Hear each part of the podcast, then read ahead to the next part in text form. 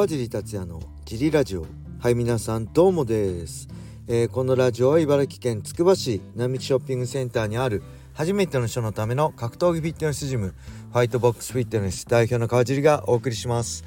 はいというわけでよろしくお願いします、えー、昨日はですね、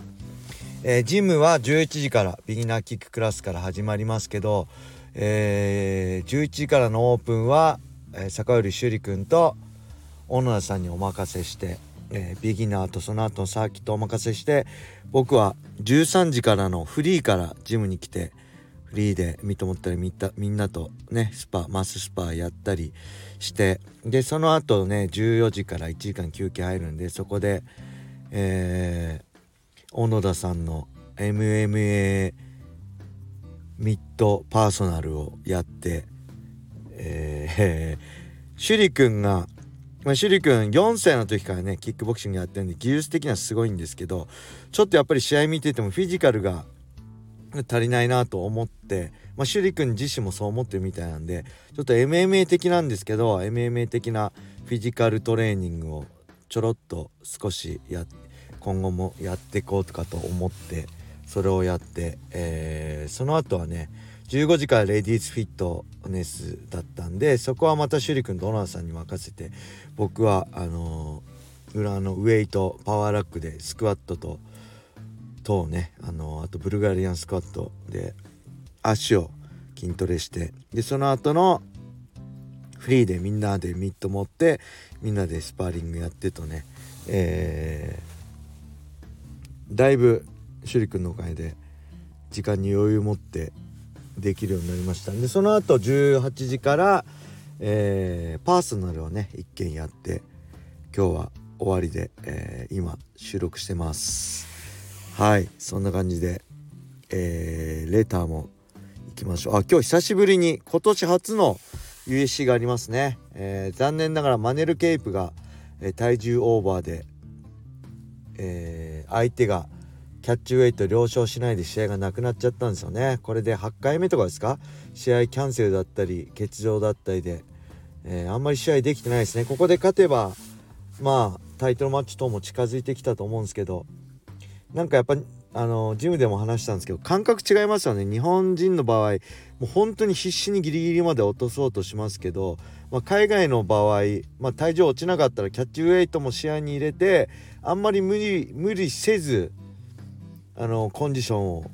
をなるべく悪くせずキャッチウェイトでできるようにっていうでもキャッチウェイトで試合が決まったらもうその後は悪びれずにねもうお互い了承してるのが問題ないでしょみたいな感じで正々堂々と戦う日本人だったらねちょっと体重オーバーして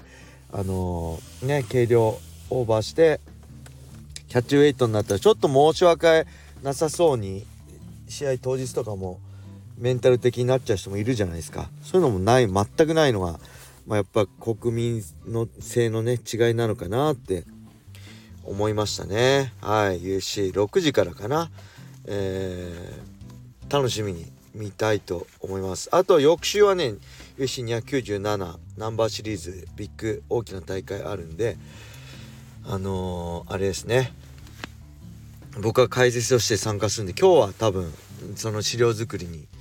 なると思いますね。USC を見終わった後は。はい。あと今日あれですね。今日の USC ジムミラーで出るんですよ。ジムミラーって僕ら世代でねすごいベテランでずっと出続けてて試合しかもまあ柔術系で寝技強くて試合も結構勝ってて、えー、確か USC100 も出て USC200 も出て今年春に行われる USC300 ももしかしたら出るんじゃないかなと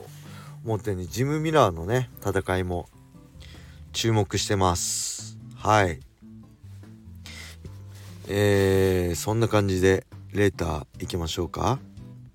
ちょっと待ってください。あこれですね。川地さんお疲れ様です。今更ですが X のフォロワー3万人突破おめでとうございます。ラジオ1000回 YouTube 収益化に続く有言実行素晴らしいです。次なる目標はもう定めているのでしょうか？決まっていないのであれば柔術黒帯なんていかがでしょうか？ジムの代表が黒帯持ってたらかなり箔がつくと思います。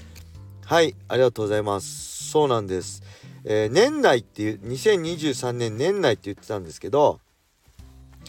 年明けてえー、年明ける時かな。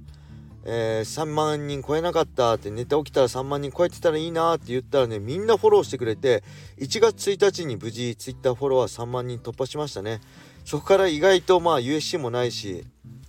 あんまつぶやいてないんですけどあのー、まあ目標突破ですね。まあ今年はもうええ Twitter じゃなくて X か。X をね頑張っていきたいと思います。はい。そして次なる目標はねまあ、決まってないですけど柔術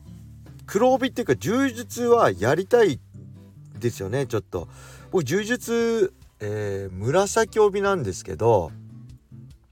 紫帯いただいてるんですけどまあそれは MMA の実績で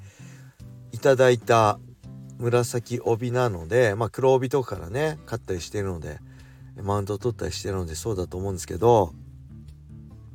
正直ねまあ、農技のだから裸のグラップリングの技術は知ってても柔術のいわゆる今の柔術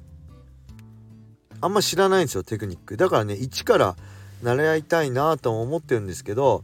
午前中やってる茨城で柔術のクラスとかあんまりないですよね。はい。なのでねうんちょっとあのーやってみたいなって気持ちあるんですけど現実問題ちょっと難しい。午前中クラスあるしっかりクラスがあるってことがあればねちょっとやってみたいなと思うけどまあ僕まあ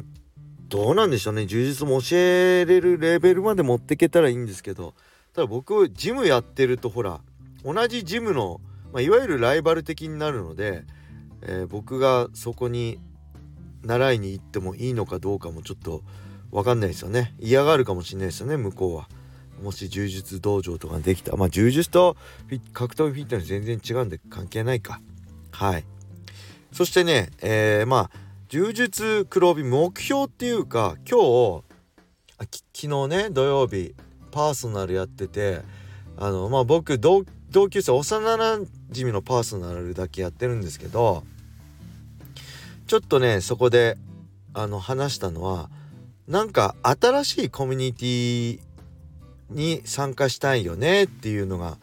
あるんですよね。やっぱりあのその子も自分でその同級生も自分で会社やってて、まあ、僕もジムの代表やってて、まあ、ジムにいるとねいろんな世代本当に10代20代30代40代50代といろんな方がいて女性もうちのジムは多いのであの3割ぐらい女性なので本当にね普通だったらあの45のおっさんが20代の女性と普通に和気あいあいと話すことってあんまりまあ仕事でねビジネスとしてあるかもしれないけど普通にあのコミュニケーション取るのってなかなかないと思うんですけどそういうのもねあの格闘技ジムのいいとこだなと思うんですけどあの格闘技とは全く関係ないコミュニティに新しい友達みたいの作るのもいいよねみたいな話をねちょうどしてたんですよ。えー、まあその人はあのあんまそんなパーソナルしかしてないんで例えば山登りとか、えー、あと自転車サイクリングとかいいんじゃない？僕はあのー、なんだ？こういう仕事して毎日運動してるからそれいうのよりはもっと文化系な例えば僕が言ったのは絵とかね。油絵とか。僕は油絵ちょっと昔から習いたいとかあるなあとはまあ俳句とかね。全然俳句とか興味ないけど。まあそういうなんか文系のやつをやったらいいんじゃないかなっていうのはね。まあ現別にやろうとかじゃないけどそういうのあったら面白いよね。って全く今までと違う、まあ、格闘技陣も全く普段だったら絶対コミュニケーション取らない人たちが格闘技ジムっていうとこで出会ってコミュニケーション取ってるのがこのジムの面白さだと思うんですけどあのそう格闘技とは全く関係ないコミュニティに属したいねって話をしたんでね。なんかもしおすすめあれば。うやっぱスポーツやってきたんでスポーツ系よりもやっぱりほんとそういう文系みたいな